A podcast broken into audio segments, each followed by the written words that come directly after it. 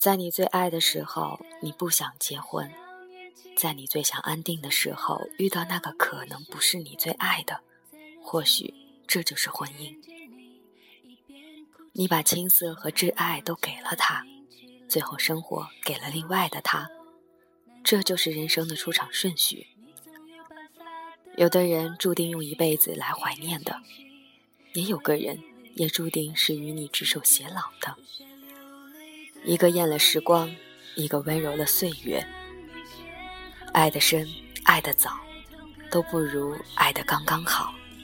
也是存在在这个世界唯一的唯一。Hello，大家好，这里依旧是荔枝 FM 四七四九幺五，谁的青春不迷茫？感谢您的收听，我是没头脑。在上一期节目呢，和大家一起分享了一个老 T 的坎坷十五年。主人公陈默一直喜欢芷兰，当他们终于在一起了之后呢，又发生了一些什么事情呢？那么他们最后到底有在一起吗？那么今天呢，将继续和大家一起分享陈默的故事，希望大家喜欢。松开我的手，迷失的你，在人群里看见你，一边哭泣，手还握着冰淇淋。在没有芷兰的日子里，陈默好像比原来更有了动力，积极参加学校的各种组织社团，没事儿就在自习室或者图书馆泡着，出去做各种兼职，努力赚钱。在别人眼里，陈默就像个女强人一般，整天忙进忙出，而只有我明白她在逃避什么。陈默每周六都会去风吧，我也是和他在那里认识的。我陪他发泄，陪他喝酒，听他酒醉后一遍一遍讲他们之间的故事，听他说他要变强，要自立，这样才能养活芷兰。听他窝在角落里独自哭泣，就这样，一直到他毕业，芷兰回国。那时多亏了你，还好就那样吧。我学着沉默的语气。沉默在那两年里和芷兰联系的越来越少，因为他知道芷兰过得很好。因为他感觉得到，有个男生在那边很好的照顾芷兰，因此当芷兰向他提出分手时，并没有太多惊讶。他轻拥住芷兰，祝她幸福。芷兰的身体抖了抖，终究没有勇气回报他。你当时那么平静，是不是已经预感到他俩不会长久？我倒希望他俩能走下去，这样他好过点儿，我也好过点儿。沉默低头，转了转捧在手里的咖啡杯。那年，沉默二十二岁。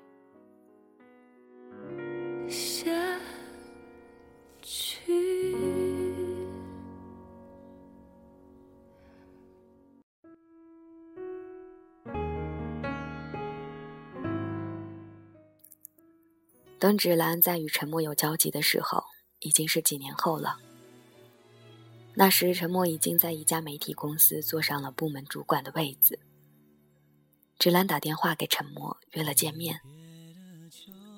陈默在和他见面之前，特意脱掉了职业装，换上运动衣。岁月的年轮在他那张青春的脸上依然显不出痕迹。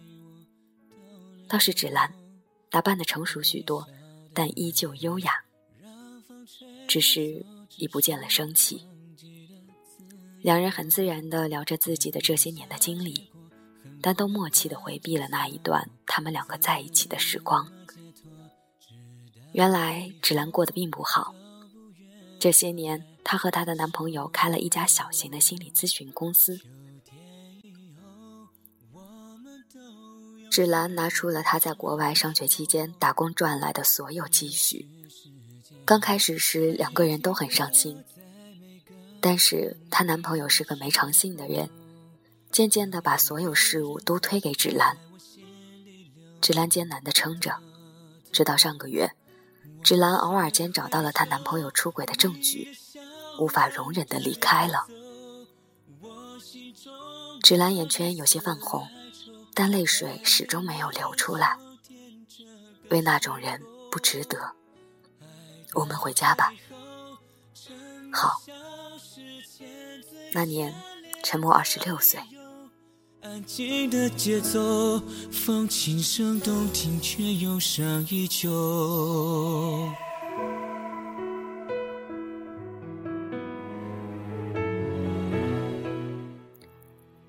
陈默把芷兰带回了自己在北京租的房子里，不大，但和陈默一样干净整洁。芷兰说：“你也不稍微布置布置。”陈默浅笑说：“我喜欢家徒四壁的感觉。”芷兰说：“那不行，我回来了，要改动改动。”陈默僵了一下，说：“随你。”虽然几年没见，但两个人的生活习惯还是没变。住在一起那么和谐，陈默那么忙，每天早出晚归。而芷兰就窝在家里给杂志写心理专栏，写自己的小说。这还多亏了他开心理咨询室时积累的一些不大不小的名气。陈默在双休日总是拒绝加班，而芷兰也同样不去碰他的笔记本。那段日子，你就是个妻管严，连风吧都不去了。哎，你多包涵。沉默幽默的说道。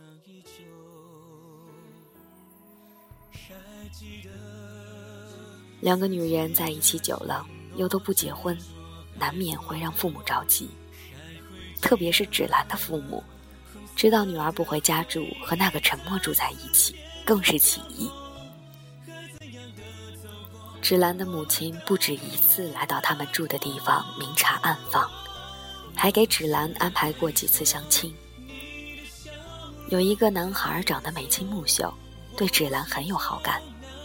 芷兰的妈妈也觉得她的家境不错，但是芷兰就是不答应，这可急坏了她妈妈。这天，她妈妈又来她家，碰巧陈默出去买菜，于是又和女儿旧事重提。芷兰忍不住哭着对妈妈说：“我就这么走了，陈默会受不了的。”傻孩子，说什么呢？陈默在门口说道。转身关好门，进屋。朋友是永远的朋友，你结婚了，我们也可以经常见面啊，是吧，阿姨？沉默是在为芷兰辩解，他不希望芷兰的妈妈因为他俩的事儿与芷兰大动干戈。就是就是，连沉默都这么说了，你总归没什么负担了吧？你果真？那我结婚那天，你来当我的伴娘吧。芷兰凑上前去，一扫脸上的阴霾，换上了嬉皮的语气：“好，一如从前。那年，陈默二十八岁。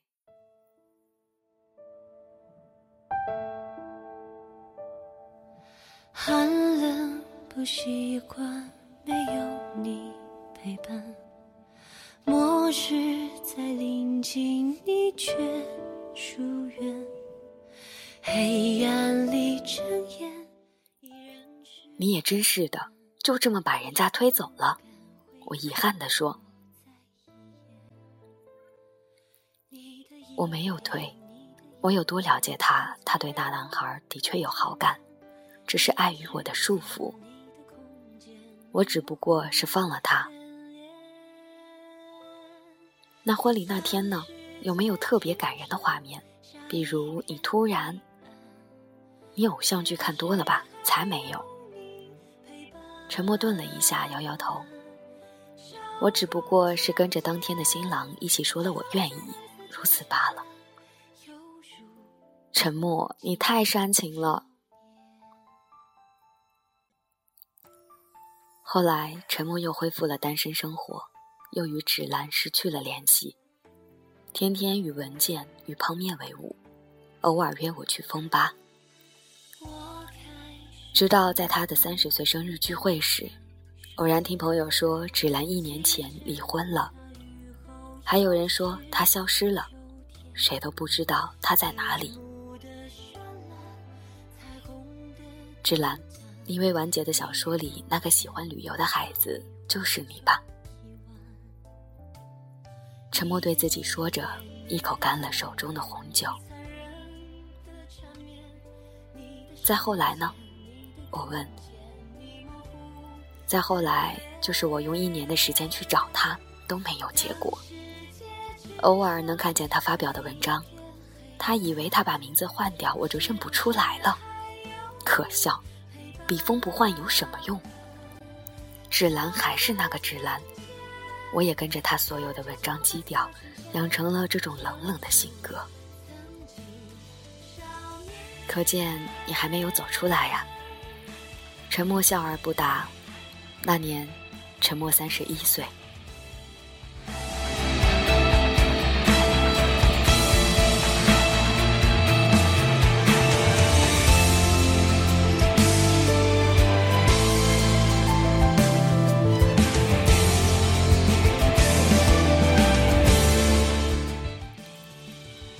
我很惊讶，现在的沉默怎么能这么淡然地叙述出他的故事，就像故事里的主角不是他一样。一年的相识，三年的恋爱，两年的煎熬，四年的等待，两年的相守，两年的分开，最后还有一年的找寻与失败。沉默，耗尽最宝贵的十五年。燃烧了热情，戏弄了青春。终于累了，倦了，要休息了。你最后悔的一件事情是什么？没有亲口对他说过“我爱你”，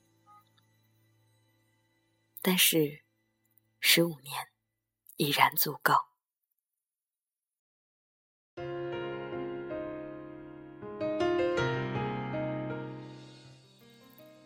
在合上笔记本的前一刻，我让他给这个小说定个题目。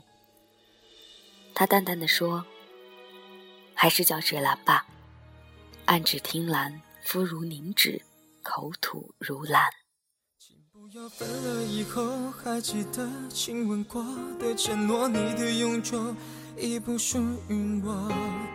默默低头，那是我很多话哽在喉咙。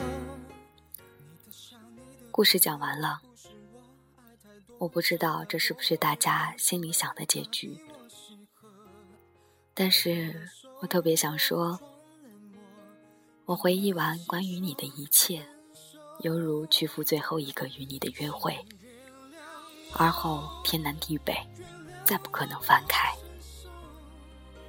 这几笔写完后，我就要钻进被子里面再梦一场。希望依然荡气回肠，有笑有泪。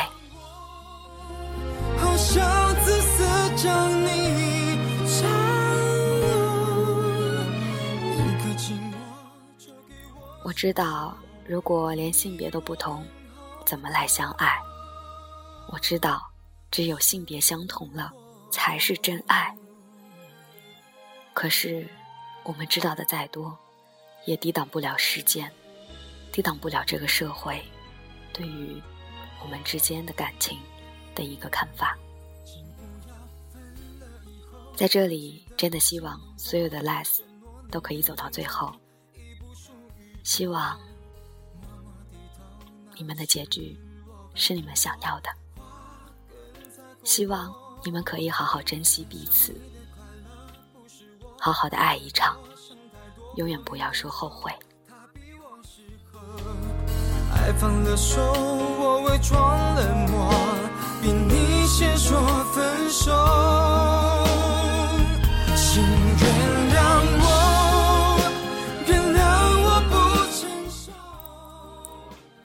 喜欢本期节目，一定要记得分享、下载、点赞，还有订阅哦。